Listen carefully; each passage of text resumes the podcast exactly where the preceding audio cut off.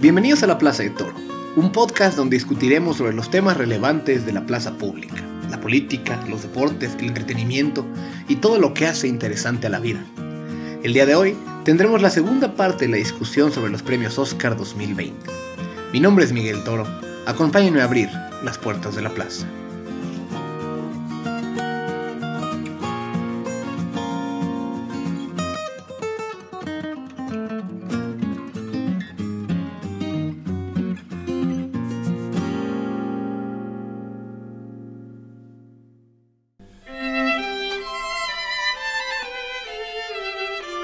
Pasada comenzamos la tercera temporada de La Plaza de Toro, platicando con Isaac Richter sobre los nominados a las principales categorías de los premios Oscar 2020. Él es guionista y dramaturgo mexicano, que además es una enciclopedia viviente del cine. El día de hoy continuaremos esta discusión, enfocándonos en las categorías faltantes, en este caso las de mejor actriz, mejor actor, mejor director y mejor película. Espero que la discusión sea de su agrado.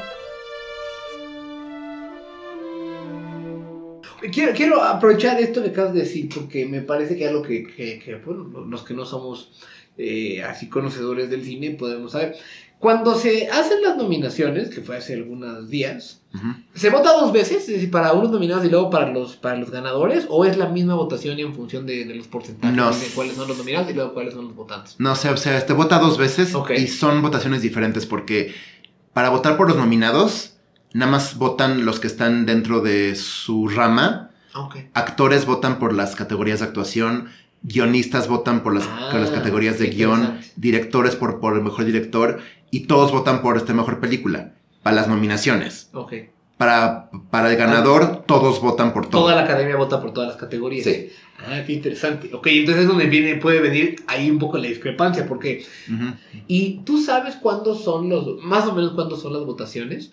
O sea, cada año, o sea, son fechas diferentes, pero este año, este, las nominaciones fueron anunciadas el lunes 13 de enero. Sí. Este, el, per- el periodo de votación fue del 3 al 7 de enero, más o menos. O sea, el martes después de los Golden Globes, en la noche fue cuando cerraron las votaciones a los, a los Los Oscars. Sí. A las nominaciones a los Oscars.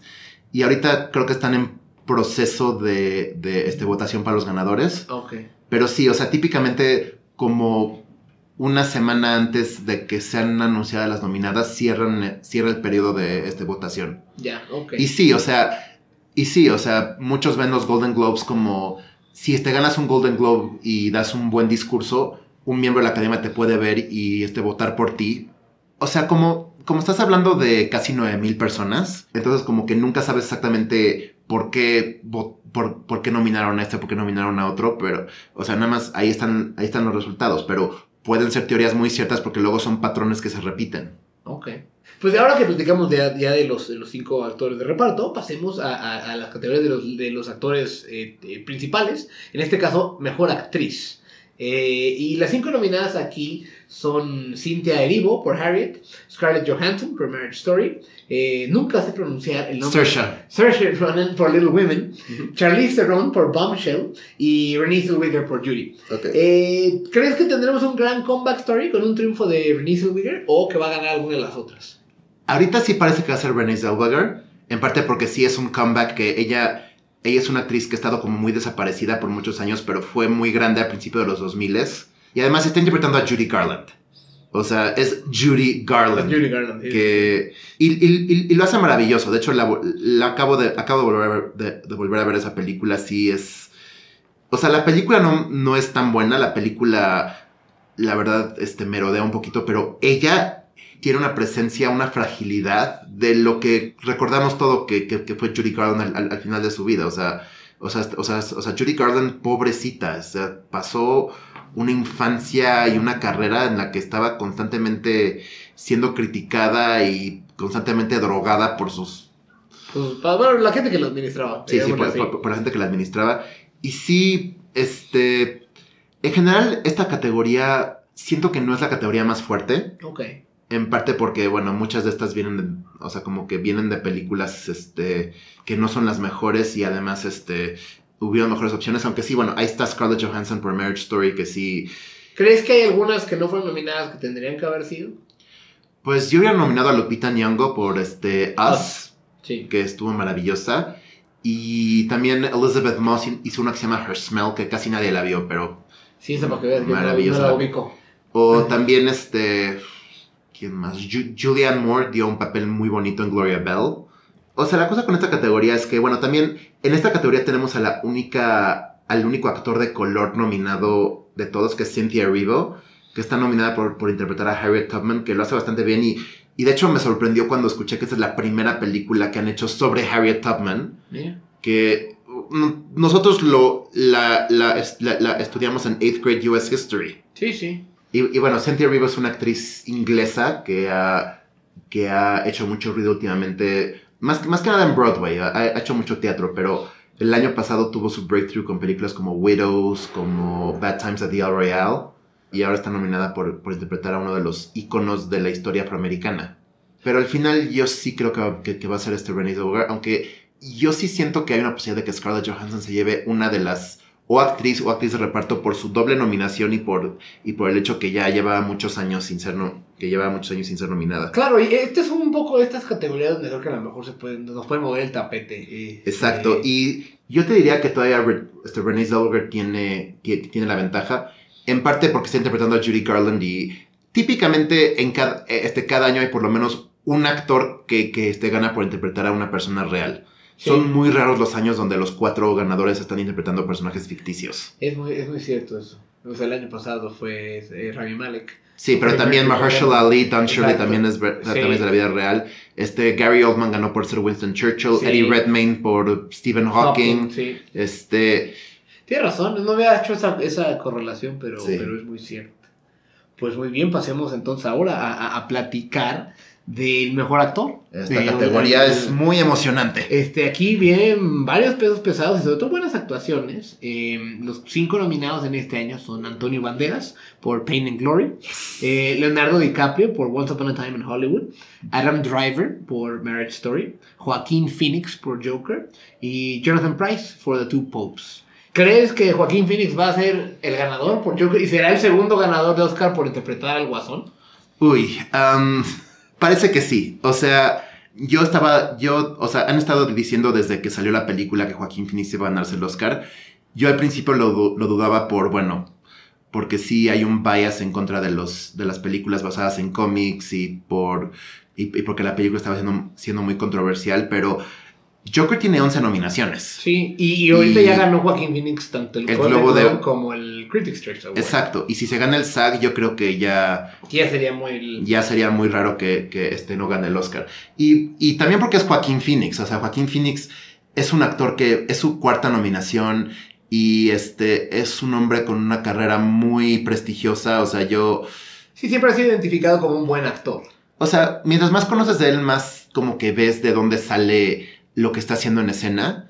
O sea, si sabes que él, él, él, él y su familia tuvieron que irse de un culto, chance han oído de este, su hermano River Phoenix, que una- un actor que este murió de, de, un, de un overdose en una fiesta a los 23 años. Y de hecho River Phoenix fue nominado a un Oscar. Ah, mira. Entonces como que Joaquín viene de...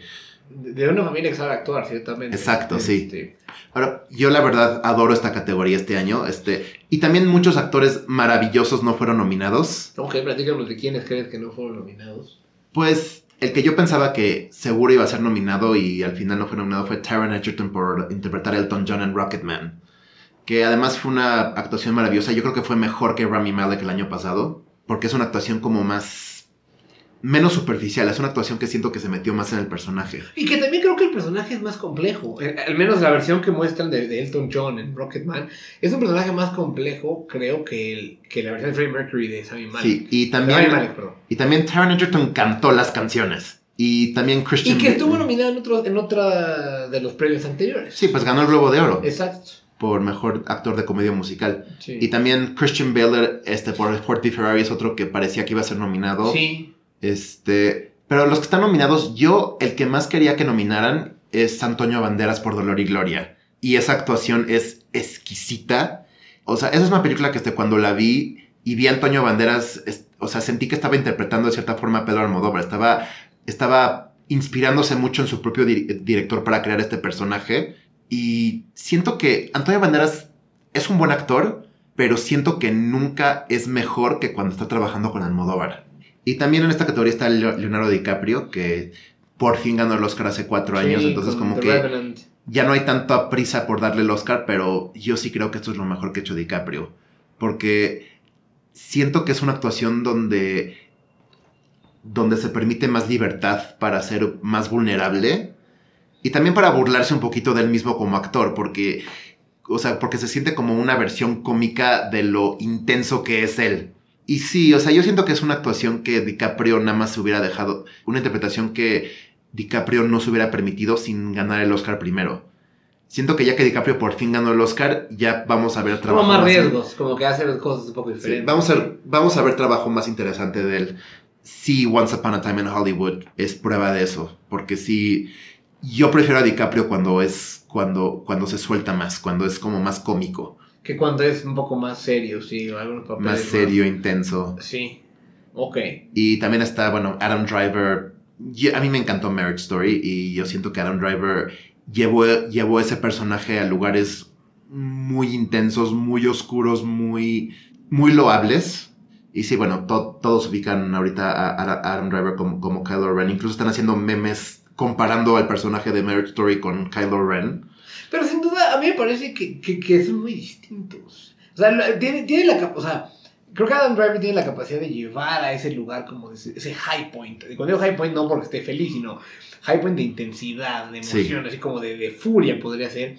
Eh, pero eh, lo, lo, lo, lo, interesante de, de, esa película, Marriage Story, eh, es que el personaje es muy vulnerable y que durante una parte de la película, sobre todo la primera parte, se mantiene más estoico.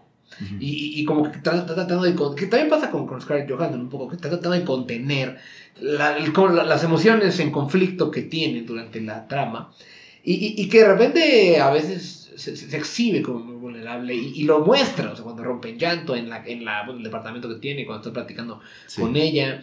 Eh, más, creo que, creo que es, es, interesante porque tiene como que unos, eh, un rango amplio en esa, en esa película. Y también siento que ese es otro acierto del guion de Marriage Story, que te presenta estos dos personajes como personas decentes que no quieren lastimarse el uno al otro y cómo este proceso los lleva a lastimarse. Sí. Cómo este proceso saca lo peor de los dos personajes y los lleva a esta pelea que acaba con, con este hombre diciéndole a esta mujer que se despierta cada día deseando que ella estuviera muerta e inmediatamente arrepintiéndose. O sea, esa, esa es una escena que he. Esa es una parte de la película que he visto tantas veces y siempre me pega.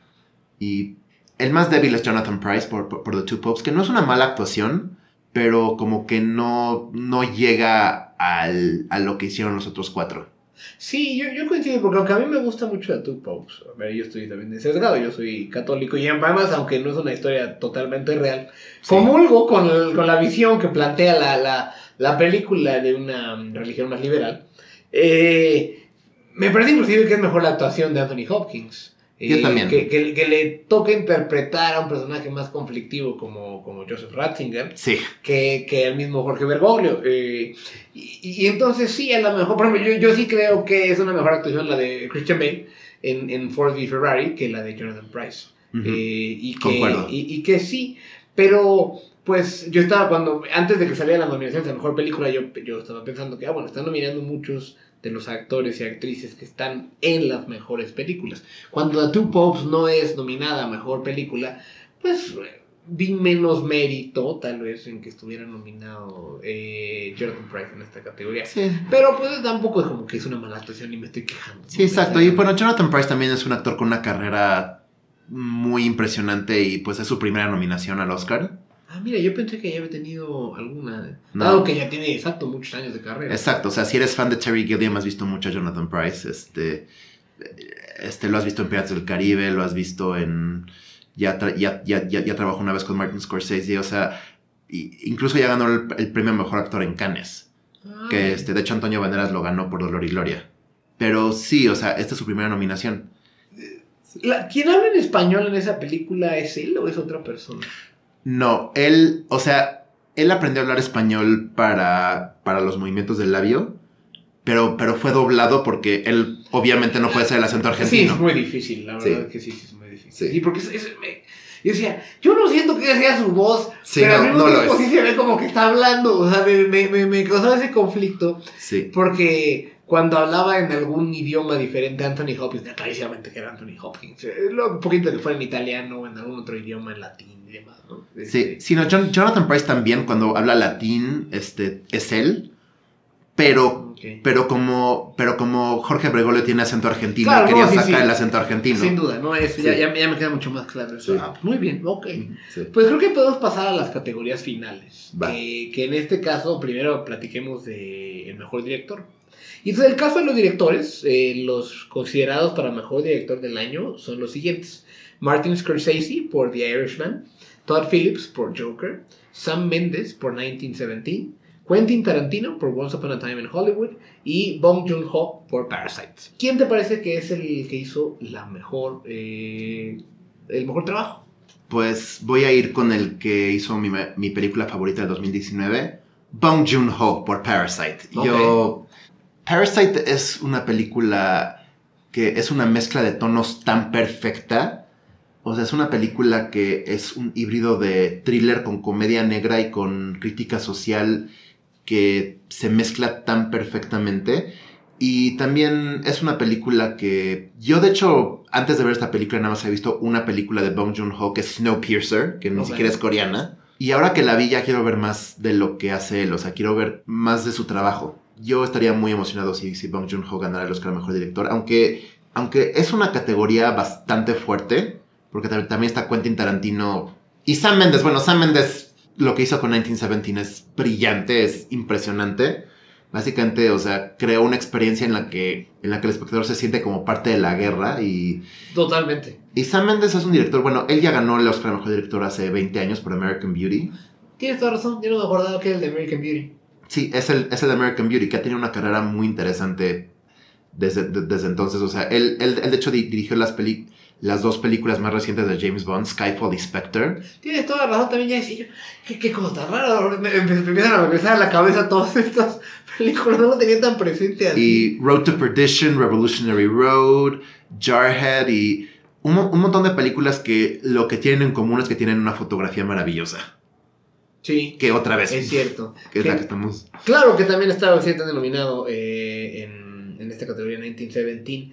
¿A ti te parece que va a ganar en esta categoría Sam Mendes o Tarantino? ¿O, es de las que crees que está más difícil de pronosticar? Es de las que están más competidas. Yo ahorita estoy pensando que el que va a ganar es Sam Mendes. Ok. justo por, lo, por la experiencia que te creó con 1917. Yo creo que Bong Joon-ho tiene chance. ok. Este.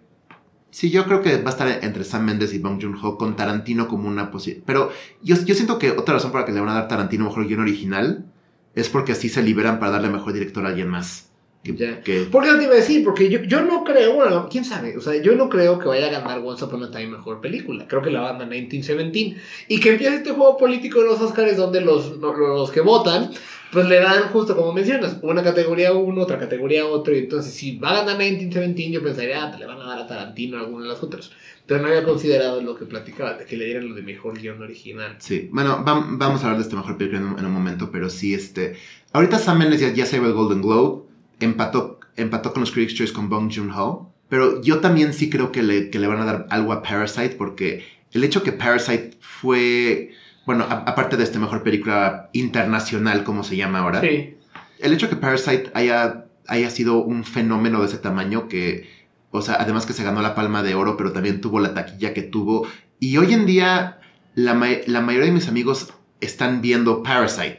O sea, se, se, se, se estrenó el 25 de diciembre en México y cada día en Facebook me entero que otro amigo la fue a ver. O sea, es una película que está, que sí, que sí está llamando mucho la atención. Sí, yo Parasite de hecho la, la vi cuando fui a Toronto la primera vez, antes de que lo único que se sabía de ella es que, bueno, gan- ganó la Palma de Oro, es coreana y no había, y no había escuchado mucho de la reacción de la, de, de la audiencia. Sí, pero no, no había salido todavía. La fui a ver y fue una, una película que me, que, me, que me hizo reír sin parar por una hora y luego me tuvo agarrándome de, de, de, de, de- de- de- este, de- de mi asiento angustiado toda la segunda hora. en ascuas, como dirían los españoles. Sí, y, y, también porque los temas de Parasite son tan... Tan relevantes. A tan relevantes, o sea... nuestra sociedad actual. O sea, habla mucho del, de este cómo, de este cómo los pobres... O sea, no, no, no, no, no, no los pobres, todos como, este, como seres humanos este, nos alimentamos de alguien o de algo, nos alimentamos de, de, este, algún sistema. Incluso los parásitos tienen parásitos. Claro. Este, y sí, ese, ese título como, como, metáfora es brillante. Quiero tocar uno de los temas controversiales que, que obviamente conoces, de lo que se ha discutido mucho el tema, de que pues, no fue ninguna mujer nominada, ¿no? Y hablan de que no fue nominada Greta Gerwig, por ejemplo. ¿Tú consideras que, que estos nominados son los mejores nominados o que pudo haber habido otras, no solo Greta Gerwig de mujeres, sino en general otras personas que no fueron incluidas en la categoría de mejor director? Es que esa es la cosa, siempre pueden haber otras personas y nada más hay cinco lugares. Pero yo lo que le digo a toda la gente cuando, se trata de los Oscars es que al final del día los Oscars, con todo su prestigio, son un ejercicio en gustos colectivos.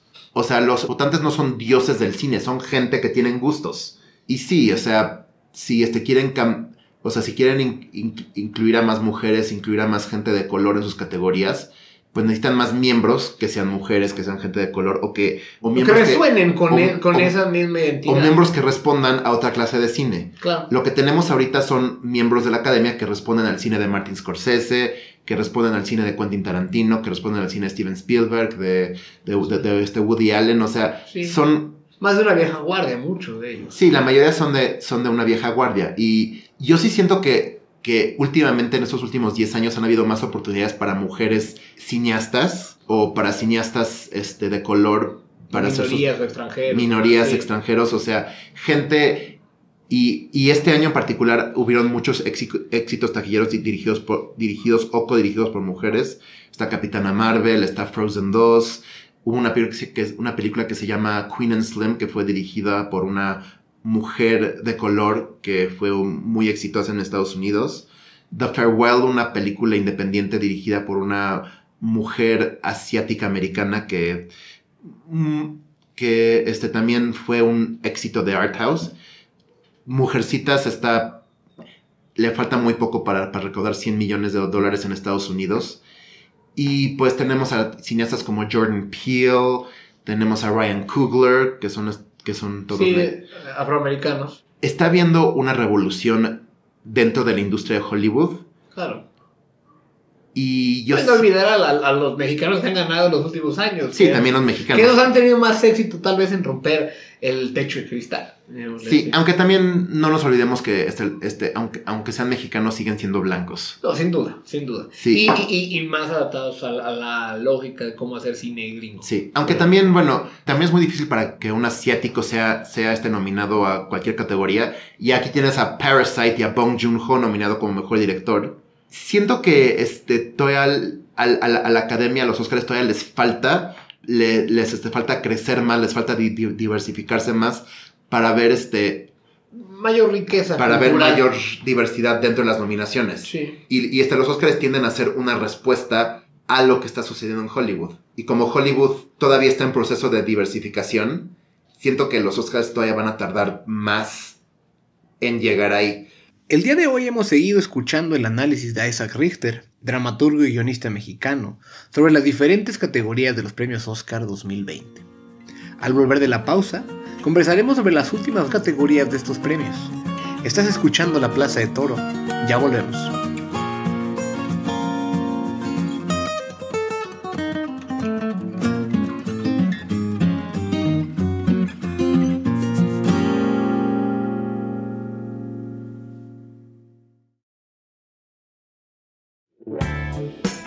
Pensado en cambiar a México? ¿Te gustaría emprender con sentido humano? El TEC de Monterrey tiene la carrera para ti. La nueva licenciatura en Gobierno y Transformación Pública le proporciona a sus alumnos y alumnas una formación sólida en ciencia política, además de brindarles los conocimientos más útiles de la economía política, del desarrollo económico y de behavioral economics, así como sofisticados métodos cuantitativos y habilidades novedosas de la ciencia de datos como son el machine learning, data mining Agent Based Modeling. Sus estudiantes se pueden especializar en el emprendimiento público, en el diseño de políticas públicas o en la modelación aplicada de ciencia de datos. Al desarrollar estas competencias, sus egresados podrán hacer el análisis estratégico más riguroso que demandan las empresas del sector privado, las organizaciones de la sociedad civil y las dependencias del gobierno. Aprende a utilizar las tecnologías más avanzadas para la obtención, manejo y visualización de datos, y con ello sé parte de las oportunidades más relevantes de México y el mundo. El mundo tiene un montón de cosas por descubrir. Explóralas. Explora para cambiar tu futuro. Somos una de las mejores universidades del mundo y te buscamos a ti. A ti que te apasionas con lo que haces. A ti que buscas transformar tu mundo. Aquí puedes explorar para encontrar tu camino, tu pasión. Transforma la manera de construir ciudades. Impacta el mundo. Sé un agente de cambio para transformar tu sociedad.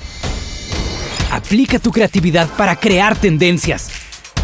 Inventa eso que se creía imposible y redefine el futuro con la ingeniería. Genera valor para todos a través de los negocios. Impulsa el bienestar para mantener la salud. Ven y explora una de las decisiones más importantes. El límite es tu imaginación. Ven al TEC. Explora, elige, libera tu potencial transformador.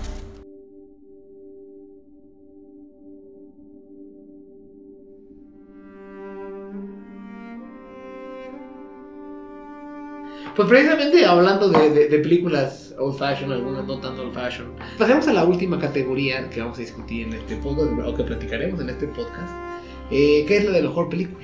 Y en ese caso la academia decidió nominar a nueve películas de los diez lugares que tenía o que podría haber nominado. Eh, y tengo que mencionar a la audiencia que esta vez hice más mi tarea y entonces hasta el momento de esta grabación he visto cinco de las nueve nominadas. Eh, y otras que pensé que iban a estar nominadas, al final no estuvieron. Yo sí vi las nueve. No, claro, y por eso, y por eso tengo a esa, porque eh, si hubieran sido nominadas 15 habría visto las 15. Eh, la academia decidió nominar a las siguientes: a Ford v Ferrari, a The Irishman, a Jojo Rabbit, a Joker, a Little Women, a Marriage Story, a 1917, a Once Upon a Time in Hollywood y a Parasite.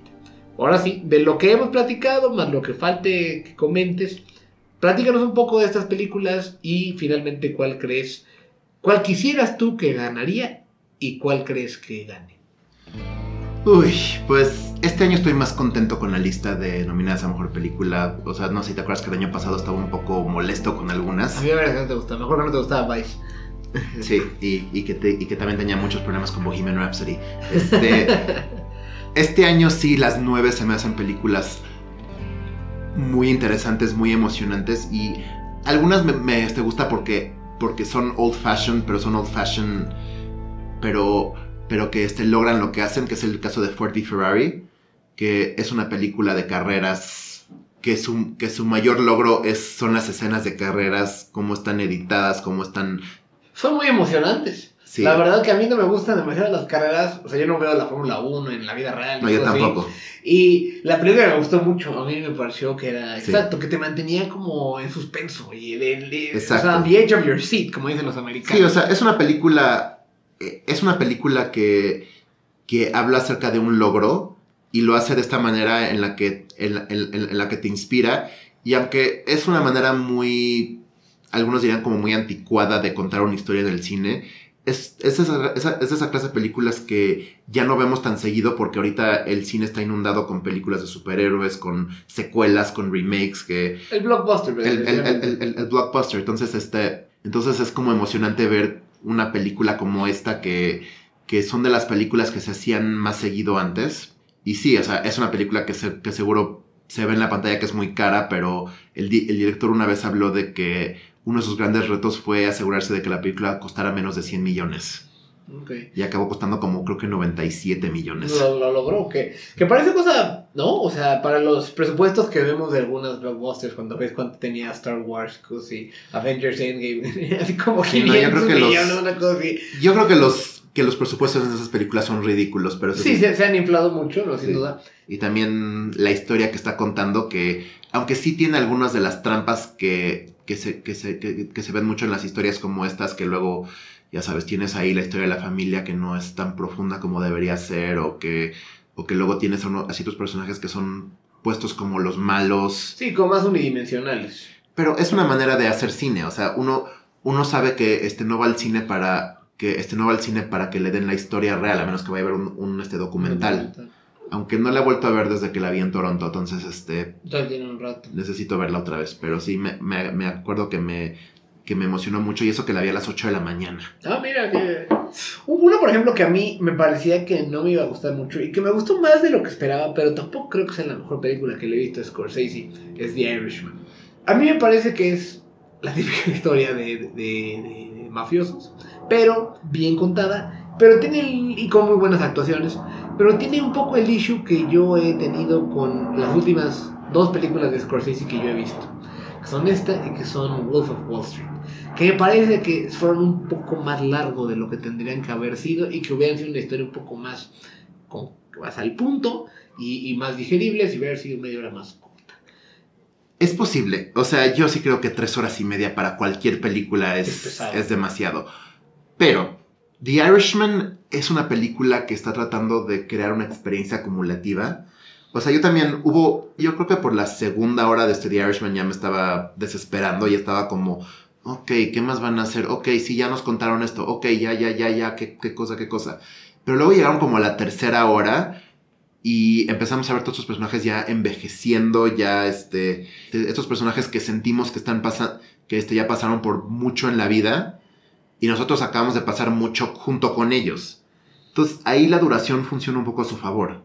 Puede ser, porque creo que lo que, lo que hace Scorsese, y corrígeme si, si, me equivoco, es que a diferencia del típico como es eh, la, típica estructura de historia donde hacia el final tienes más bien el clímax y luego como que quedas en una parte positiva.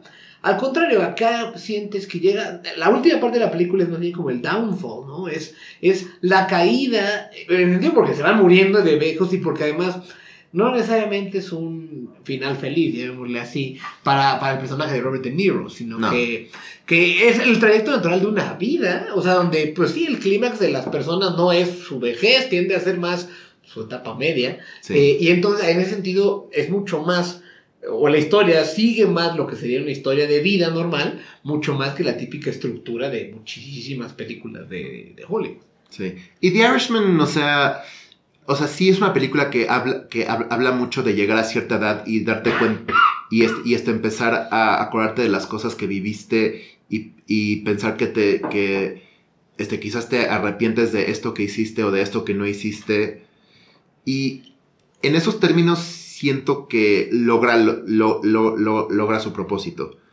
Ahora, una cosa de este The Irishman que siento que no acabó de funcionar es esta tecnología de de-aging. Sí, Que creo que no es un sé. poco ridículo ver a estos personajes que son ya viejos, esos perdón, esos actores que ya son viejos, en sus facetas al principio de la película o de cuando los flashbacks más hacia. Sí, hacia o sea, como, o sea, usan, usan tecnología di- digital para que sus caras se vean de cómo se veían cuando estaban en sus 30 Más o menos, pero Robert De Niro sigue caminando como camina ahorita. Entonces Exacto, se ve un poco sí. ridículo. Sí, por supuesto, se, se- se ve un poco ridículo. Entonces, este. Fue un buen intento, pero no, no sé si yo hubiera nominado a la película a mejores efectos especiales, porque justo la nominaron por eso, Mira. por esos efectos, que. Sí, la verdad es que creo que eso no fue lo. You're not there yet. Sí, no, no creo que, que por ahí. Eh, quisiera continuar con, con Jojo Rabbit.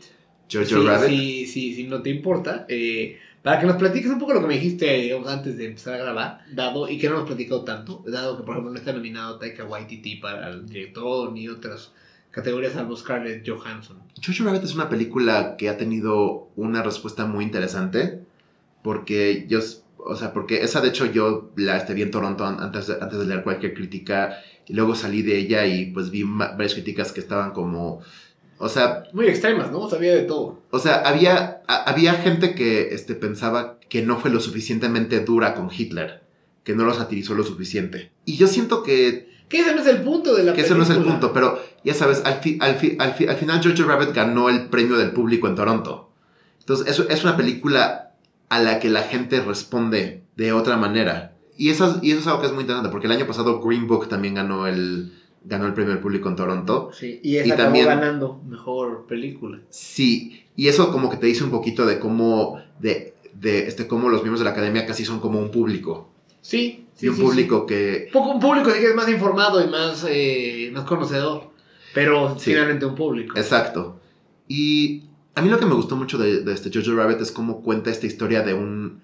de este cómo, cómo las experiencias de vida pueden alterar nuestras ideologías. O sea, cómo, cómo tus ideologías pueden ser alteradas primero por, por la propaganda y luego por tu experiencia de vida o por tu experiencia queriendo a alguien. Y también, pues, el, el mensaje al final es, sí, it's anti-hate. Es, es, una, es, es, es, es- es una película que te está diciendo, no odies. Y, es, y se trata de un niño que este, aprende a amar. O sea, la historia te tra- trata de un niño desde 10 años alemán que, es, que su amigo imaginario es Hitler. Entonces ahí Taika Waititi, además de dirigir la película, está interpretando a una versión de Hitler que es el amigo imaginario de un niño de 10 años. Que Sí. es como la mejor manera de burlarse de él. Sí, sí, sí. O no si la mejor manera, pero es una Ah, manera. Exacto, es- sí, sí, finalmente sí es una, sí es una sátira, pero, pero sí, puedo entender por qué esos críticos no les parecía algo como, Y- digamos, suficientemente duro. Básicamente lo que pasa en la película es que este niño se, se entera de que su mamá está escondiendo a una chava judía en su casa. Y la relación que sale a partir de eso. Eh, pasemos a, a, a una película que a mí me, me gusta mucho eh, y que ciertamente ya hemos discutido en este podcast. Sí, que es, que es Joker. Y entonces, más que platicar de lo, un poco lo mismo que platicamos aquella vez, yo quería tocar el tema donde, pues dos temas bre- brevemente. Uno, que no, por segundo año consecutivo hay una película de superhéroes o, o relacionada mundo de los cómics eh, que está nominada a Mejor Película. El año pasado fue Black Panther eh, y ahora es Joker. Y relacionado a eso es el tema que quería tratar, que es que en- fue, me pareció muy interesante lo que discutía en las, estas mesas de directores que hace The Hollywood Reporter. eh, Todd Phillips, cuando platicaba con Scorsese y con Greta Gerwig y demás que estaban en esa mesa, de cómo Joker no es una película de superhéroes, es una película que él le llama de como en la película anticómic, eh, el sentido que es opuesta un poco a cómo funcionan las películas de los cómics y que irónicamente resonó muchísimo porque ya al momento de cuando grabamos eso no no no no pensábamos al menos no estaba considerado que iba a hacer más de mil millones de dólares en la taquilla mundial Eh, ha hecho más dinero de cualquier película de Batman por ejemplo eh, Sí. irónicamente también ah, 10 años después eso te infla las taquillas sobre todo en Claro. Estados Unidos eh, pero pero es muy llamativo y, y- y que te habla de la dificultad de hacer cine, por lo que dis- discute eh, Todd Phillips, que le, le dice a Scorsese y a los demás que están en esa mesa, que a él le fue muy difícil poder eh, tener la luz verde para hacer esta película, porque la gente en Warner Brothers dicen como, pues vendemos pijamas en Target que tienen al personaje del guasón.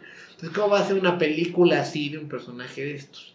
Y creo que esa es la gran, la gran virtud de la película, eh, entre otras que tiene la actuación, es alguna parte de la Claro. fotografía y demás, eh, pero que justo expone que, pues, dos temas. Que se pueden hacer historias más complejas en el mundo de los cómics, como cualquier otro elemento narrativo, y también de lo difícil que es sacar a veces a los productores de los estudios de ciertas cajas, en las cuales piensan que el cine de acción tiene que ser de esta forma, el cine de terror tiene que ser de esta forma, el cine dramático tiene que ser de esta forma, y que se- a veces se ajusta demasiado a las fórmulas. Sí, y se ve, y, y se ve en, las, en todas las películas que vemos.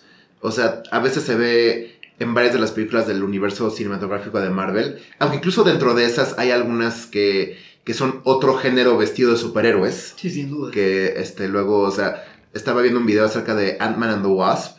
Que dice que es a screwball comedy dressed in superheroes clothing. Sí, podría ser. Sí. Sí, sí, podría ser. Y.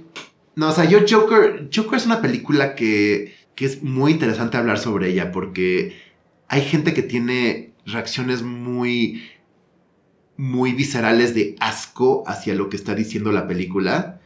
Pero también gente que admira justo cómo, cómo se hizo una película tan retadora vistiéndola del mundo de Batman. Sí, sí, sí. Y también, o sea, hablando de presupuestos, se hizo por 50 millones de dólares. Y ya recaudó más de, De mil millones. o Eh, sea, por lo que leí en Forbes, es la película de superhéroes o del mundo de los cómics más rentable en la historia. Porque no es la que ha hecho más taquillas, es sin duda Avengers Endgame. Claro. Pero es la que, dado el poco costo, ha generado más ganancias. Después de cortar los costos de producción y de marketing, es la que más ha tenido, la, la que tiene la tasa de retorno más grande en la historia. Sí, y te dice que, o sea, a mí también eso me dice que, o sea, Joker es una película que pudo ser vendida a la gente que le gustan los blockbusters y a la gente que le gusta el cine de arte. Porque de cierta forma encontró un punto medio de, de este, hacer un character study, pero de un personaje que de los cómics.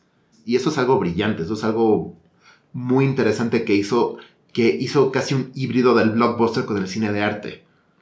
Y yo, es una película que no, que no importa qué tanto tratan de convencerme que, que, que, que este es una basura, a mí se me hace impresionante. No, sin duda no es, no es mala. Y, y no va a ganar, pero, pero es una película que creo que, que tiene otro valor más allá Sí. de la nominación. Sí, no, no va a ganar, pero el hecho que fue nominada... ¿Y qué es la que tiene más nominaciones? O de sea, el todos? hecho que tiene 11 nominaciones es algo que es, es- es- es algo que no me esperé y es algo que es muy impresionante. Aunque me sigue dando mucha risa que el director de The Hangover ahora está nominado a Mejor Director. Es una cosa muy interesante. Sí. Pero, pero creo que tiene mucho que ver con lo que platicabas de, de que estuvo en ese punto medio dulce entre, entre dos grupos diversos de personas, digo, muy opuestos de personas.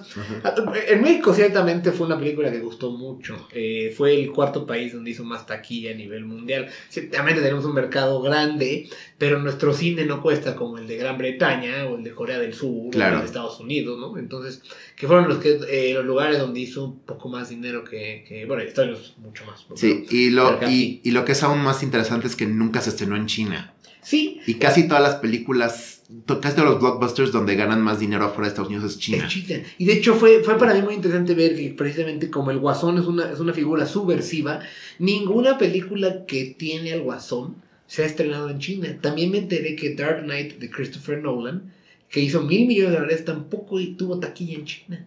Y eso lo Wow. descubrí a raíz de esto que justo mencionabas. Sí. Quisiera pasar ahora a, a- a Mujercitas. Ah, a Little bueno. Women, que está nominada a Mejor Película, está nominada a Mejor Guión Adaptado, pero no estuvo nominada a Greta Gerwig, Greta Gerwig de directora, que ya platicamos. Para los que no hayan leído Mujercitas, bueno, no, estén familiarizados con la obra de la novela, eh, platícales un poco de que, por qué está, es valioso y es bueno que esta película haya estado nominada. Sí. Pues, pues, pues Little Women, pues básicamente es, es una novela que se ha leído desde la mitad de los, de la mitad del siglo XIX. O sea, tiene tanto tiempo est- este- est- esta novela. Y sí, trata de cuatro, de este, cuatro hermanas de una familia de cierto estatus, pero que ahora viven en, en, una pobreza media. Y habla de cómo estas cuatro hermanas, cada una en- encuentra su camino para salir adelante en una sociedad que tiene que este, tiene una idea muy limitada de qué es una mujer o qué puede hacer una mujer. Y la principal de, de estas cuatro hermanas es Joe March, que es la que, es- que es la que interpreta Saoirse Ronan, que ella es autora, ella quiere, ella, ella quiere vender libros, pero sí vive en una so- so- sociedad donde todo- todos esperan que se case. Sí, y, y que el personaje del cual está, o, o de los que ella escribe, tengan ese tipo de, de- de final y de fórmula. Pero ya sabes, sí, sí de las cuatro hermanas sí hay dos que, dos que sí tienen est- esta, esta meta de eventualmente casarse y una que lamentablemente muere de, de la fiebre escarlata, la po- Poor Beth. Sí, sí, sí. Este, pero sí, o sea, es, una, es un libro que, que este, fue una cosa a, a mediados de este siglo XIX, pero también como ha evolucionado el papel de la mujer a lo, a lo largo de esos 150 años, las interpretaciones de este libro han ido también evolucionando. Y por eso, aunque es un libro que ha sido adaptado varias veces, hubo una versión en los 30 con Catherine Hepburn, una versión al final de los 40 con Myrna Loy, hubo un anime, hubo un musical, estuvo la, la versión de los 90 con Winona Ryder, que es creo que la que la mayoría de la gente de nuestra edad conoce. Pero es una de esas historias que está constantemente siendo revaluada a través de cómo ha cambiado el papel de la mujer en el momento que sale esa película. Y lo que hace Greta Gerwig es muy interesante porque ella además utiliza ciertas anécdotas acerca de la autora, de Louisa May Alcott, y la conjuga con el personaje de Joe y crea un final diferente, interesante, que no estoy seguro si funciona por completo, pero que... Ah, y hablando de, de, de que este Joaquín Phoenix es, es la- es la segunda persona nominada por interpretar al Joker. Saoirse Ronan es la segunda persona nominada al Oscar por interpretar a Joe March. Porque. Winona Ryder también fue nominada por interpretar a Joe March en los 90. Sí, sí, sí, no, no había captado ahorita eso. se me- Pasemos a otra película donde de, de un tema eh, relacionado a, a la relación hombre-mujer y cómo tienen que estar vistos en la sociedad, como es Marriage Story. Ya Sí. platicamos algo de la película, ya platicamos inclusive de ese diálogo de, de, eh, en, la, en la oficina de la, de la abogada Nora. Este, eh, pero pues esta es una película que eh, yo te platicaba al momento de que íbamos caminando aquí a donde estamos grabando, que no es mi tipo de historia, para mí sea, está- creo que está bien hecha y que está muy bien actuada, con buenos diálogos. No, es- yo no soy el, el target audience, ciertamente, entonces me pareció pe- pesada, me costó mucho trabajo llegar al final. Es angustiante. Y, y que lo hice porque teníamos que grabar este podcast y que no quería parecer un idiota. Este, pero eh, mejor yo te dejo que, que tú platiques un poco de lo que no hemos tocado, de esas virtudes de, de Marriage Story. Pues creo que hablamos de casi todo. O sea, Marriage Story es una, es una película que. O sea, yo sí, yo sí, o sea, yo sí soy el target pa- este, para Marriage Story porque me encantan esas películas que a veces parecen teatro, que a veces tienen como esta, esta en- energía teatral que le permite a los actores este, ir más lejos. Ahí también porque me encantan los diálogos, me, encantan me encanta cuando una película tiene, tiene este, monólogos donde, donde junta palabras de una manera inesperada. Y también, o sea, o sea, me encanta cómo empieza Marriage Story. O sea, empieza con. O sea, empieza con estos dos personajes, Nicole y Charlie, interpretados por Adam Driver y Scarlett Johansson. Cada uno leyendo un ejercicio que hicieron Y las cosas positivas. diciendo las cosas positivas del otro. Ajá. O sea, desde, desde el principio vemos este. O sea, nos damos una idea de este por qué estas personas estuvieron casadas. Pero también inmediatamente nos damos una idea de por qué est- este matrimonio ya no funciona y por qué se tienen que separar. Y Sí. in- incluso ellos están conscientes y quieren hacer. Y, y quieren que esta separación sea lo más amigable posible. Hasta que meten a los abogados. Claro, sí, que, que a mí me pareció que eso fue... Es irónico, a mí empe- empe- empecé, pude avanzar más rápido en la película porque lo intenté así como varios días, la puse y dije, hijo, no podía. Y le daba pausa y la intentaba al día siguiente. Y cuando empecé a avanzar más rápido fue cuando entraron los abogados, porque aparecieron, ah, ya identifiqué claramente a los malos de la historia y... Ah, malos. Exacto. Este, o la- las antagonistas de la historia, si quieres. Y, y entonces fue como, no sé, como que me parecía más, más amena para mí. Sí. Pero, eh, pero sí, que al final creo que está tratando de contar una bonita historia, en el sentido de, de algo que sería muy relacionable a cualquier Sí. persona. Pero también, para mí la parte más interesante de Marriage Story es cómo, es cómo conjuga este conflicto de narrativas. O sea, cómo en una relación cada persona tiene su propia narrativa de lo que sucede en la relación, del- de este, dónde salió mal, inspirada en quiénes son ellos, en cómo se sienten en la relación, y a veces influenciada por la gente a su alrededor, incluyendo los abogados Sin duda. y cómo estas dos narrativas, aunque no sean contradictorias y aunque las dos sean verdaderas, entran en conflicto, porque cada quien tiene una narrativa diferente de, de quién le hizo daño a quién o, o cómo llegó a este lugar o las cosas que pasaron para... Y, y esas narrativas luego son lo que destruyen relaciones. Quisiera pasar a la que yo creo que va a ganar y creo que es la que a mí más me gusta de todas estas películas. La vi, estoy recién sacado casi de la sala del cine de verla.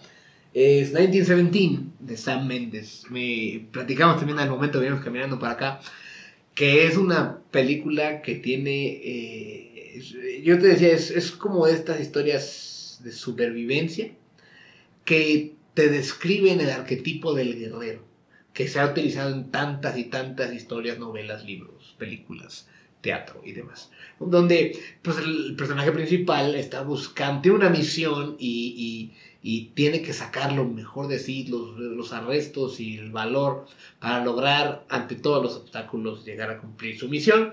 La verdad que la recomiendo mucho porque es visualmente impresionante y que no sé, de estas películas donde, pese a que tienen gran suspenso y que me recordó en esta parte de suspenso por ser película de guerra, un poco a Dunkirk, no la sentí tan angustiante como Dunkirk. Pese a que también hay, siempre tiene la tensión de que en cualquier momento puede morir el personaje principal, porque es un soldado dentro de una guerra tan sangrienta como la Primera Guerra Mundial y en, estas trincheras de, de, de- de- los campos franceses, como de All Quiet on the Western Front.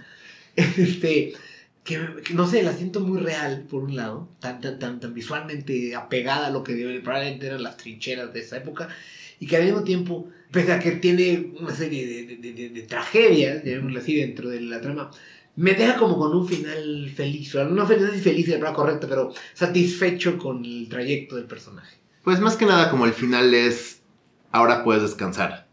Ya completaste tu misión, Sí, sí. ya llegaste, ahora puedes descansar. Y, y, y también la película diciendo al público, ahora pueden descansar. Porque, los, porque sí, o sea, la razón por la que el truco de que toda la película parezca una toma funciona también en esta película es porque te mete justo en esa experiencia de estar, estar en un estar en un paisaje o en un lugar donde en cualquier momento alguien te puede disparar. Donde estás con la angustia de que, de que en cualquier momento alguien te pueda atacar, algo te puede salir mal. Este, ay, y las ratas. Sí, sí, O sea, yo cuando vi la película, o sea, lo que me. O sea, o sea la- en la primera escena, cuando nuestro personaje principal, este Lieutenant Schofield, interpretado por George McKay, está empezando, empezando a, lle- a llevar su, su- su misión con su, Con tu compañero. con su, con su compañero y están pasando. O sea, acaban de, acaban de este, cruzar las, las este, trincheras y están pasando por un montón de fango, por, por un montón de, de baches, donde hay ratas, donde hay cadáveres, donde... Sí. Y yo estaba como, ay, sáquenme de aquí, o estoy como... Sí, es, es Y es- muy- muy- Muy, impactante o sea. porque es, es grotesco. O sea, eso es parte de la película. Bueno, lugares de los que pasa en la película que son grotescos. Pero la, la verdad que creo que sí es una historia que, que recomiendo mucho a la gente que vaya a verla. Sí, sí, sí, sí, sí, yo también la recomiendo. Ahorita yo no la estoy prediciendo para ganar todavía, Ok. porque aunque sí ganó el Globo de Oro por este mejor película drama, yo creo que tiene mejor chance de ganar mejor director que mejor película, porque es más una experiencia, una experiencia visual al estilo Gravity, Sí. como había dicho, o incluso como Life of Pi. Estas películas que últimamente han ganado mejor director, pero no mejor película, The Revenant, Sí. siento que es una de esas películas que, que les va mejor en mejor director. Y Chance es una experiencia demasiado visceral para muchos miembros este, para que gane mejor película. No estoy diciendo que no, que, que no va a ganar, eh, todavía es muy posible que gane. Es, es una película de guerra, las películas de guerra les va bien en la, en, en la academia. sí. Pero, pero sí, la razón por la que no la estoy pre- por la que no estoy prediciéndola todavía, voy a ver qué dicen los Producers Guild hoy, voy a Claro. ver este, qué dicen los, los, los, Los este, este, los BAFTA, los SAG, es porque se siente como, se siente como una de esas películas que es más, más una experiencia cinematográfica que una, que una experiencia como más de, más de actuación o más de guion, que esas tienden a, a llamar la Sí, porque por ejemplo, los- lo- los personajes principales no están nominados a ninguna categoría de, de, de actores. Aunque sí, el hecho que fue nominada a Mejor Guión Original como que sí me hace pensar que tiene una cierta fuerza entre los, entre los escritores. Pero sí, la rama más grande de la academia son Son actores. actores, sí, sin duda. Entonces, como que las películas que ganan mejor película tienden a, tienden a tener este, interpretaciones memorables. Pasemos a, a- una que probablemente es la favorita de muchos y que eh, es muy famosa por el director que tiene, Once Upon a Time in Hollywood, de Tarantino. Eh, platícanos más de, de, de, de- lo que hemos ya tocado un poco con los distintos actores y más nominados al, al- y Once. Upon a Time in Hollywood. Yo adoro esta película, la adoro, ya la he visto cuatro veces. Y yo no tiendo a decir eso de Tarantino, porque yo Tarantino, mi, mi, mi, mi- este problema con Tarantino siempre ha sido que se me hace un, un cineasta demasiado infantil a veces, con la manera que trata la violencia, y que luego, mientras más Opino lo mismo. mientras más clout ha tenido como director, mientras más este siento que se ha sobrepasado con lo largas que son sus películas, con lo largas que, que son sus escenas, con que, no, con que no le gusta cortar nada de lo que él escribió. Y yo siento que eso es algo en, en contra de películas como Django Unchained, como The Hateful Eight. Esta es diferente. Esta es una película más meditativa, para empezar. O sea, es, es una película que no, no intenta tanto contarte una historia, sino recrear una atmósfera, que es la atmósfera de, de Hollywood en 1969, antes del asesinato de Sharon Tate, filtrada por los ojos de Quentin Tarantino, Claro. filtrada po- a, a- a través de cómo, de, de cómo lo ve Tarantino. Y, y nos presenta a dos personajes principales que son DiCaprio y Pitt, DiCaprio in- interpreta a un actor que se hizo famoso por la televisión, que ahora está sintiendo que ya se le está pasando el, Su mejor época. su, su, este, mejor época. Y Brad Pitt in- interpreta a su doble, al, al que ha sido su este, doble de- de- desde entonces, que ahora, pues como no trabajan tanto, pues este, pues, pues hoy en día ese doble es el, es su, es su chofer y es alguien que le hace cosas en la casa. O sea, básicamente le paga para ser su mejor amigo. Claro, sí. sí, sí. Es, es una dinámica muy interesante. Es una dinámica que, que, que tiene mucho subtexto, pero que tiene estos dos. Yo quería decir un pequeño comentario donde siempre me ha dado la impresión que Hollywood le encanta nominar cosas que tienen que ver con Hollywood. Cuando se hacen películas asociadas a cosas que pasan en Hollywood, siento que siempre quedan nominadas.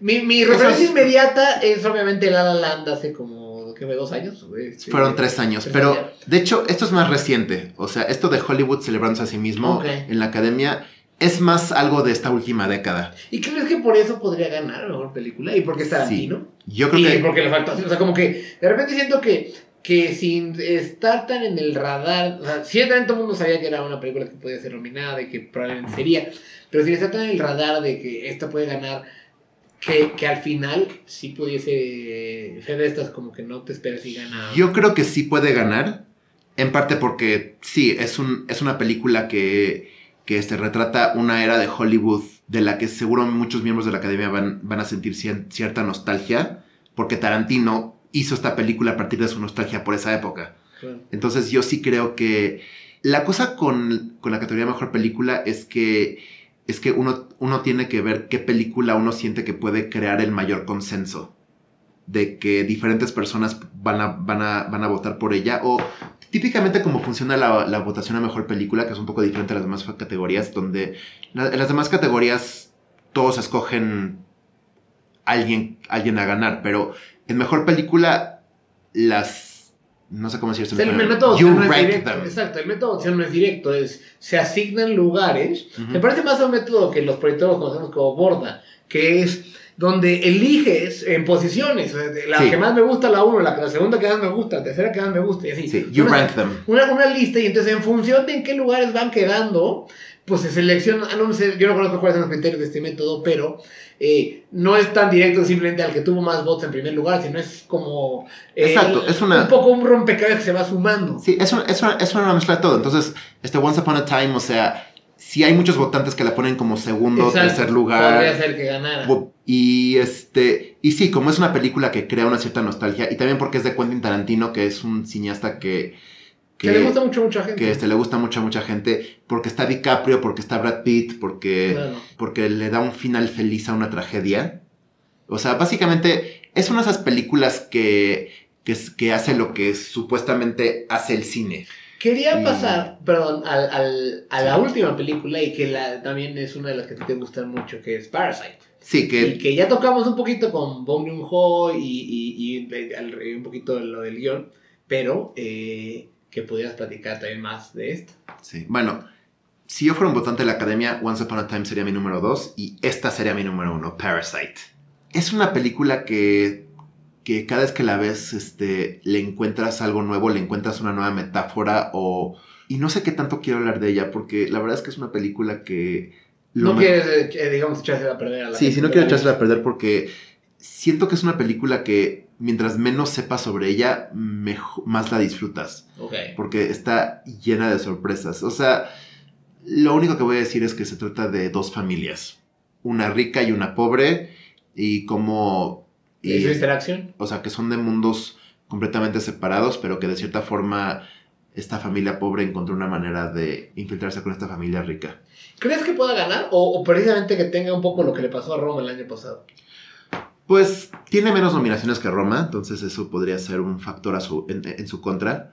Es la primera vez que nominan una película coreana a cualquier Oscar, ni siquiera mejor película internacional, o sea, cualquier es. cosa. Pero una cosa que siento que esta película tiene a su favor es que, aunque a mí, aunque a mí me encanta Roma, un, problema que tiene es que es muy pesada. O sea, que este, que este, cuando la ves casi se ve como si estás viendo una tarea. Parasite no. Parasite, una de las mejores cosas que tiene es su ritmo. Tiene un ritmo tiene un ritmo perfecto. O sea, es. Entras pensando, ah, esta ganó la palma de oro, seguro va a ser un poco pesada, ok.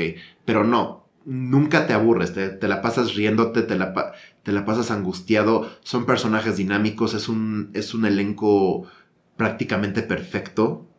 Ahora, sí, ninguna película completamente hablada en un idioma extranjero ha ganado el Oscar a Mejor Película, entonces este, sería una primera vez. Este, si Pong Joon-ho gana Mejor Director sería la segunda vez, porque Cuarón ganó el año pasado por Roma. Y a mí me encantaría que este Parásitos ganara Mejor Película, porque sí, yo sí creo que es la mejor película del, la mejor película del 2019, pero sí, y está nominada a Mejor Edición, está nominada a Mejor Diseño de Producción, que esa casa es una locura. Pero sí, o sea, el, el hecho que esté nominada ya es ganancia. Muy bien, pues Isaac, con esto quisiera yo concluir un poco la discusión. Ha sido un enorme gusto tenerte nuevamente en la Plaza de Toro, dándonos cátedra de tu conocimiento del cine, eh, tantas y tantas décadas, y exponiendo tu apreciación sobre las distintas personas que podrían ganar las múltiples categorías. Muchas gracias. Muchas gracias por venir nuevamente a la Plaza. Muchas gracias. Con esto hemos llegado al final de esta serie de episodios que esperamos les haya gustado. Les pido que si fueron de su agrado, nos ayuden a llegar a más personas, compartiendo este podcast en Facebook, Twitter y sus demás redes sociales.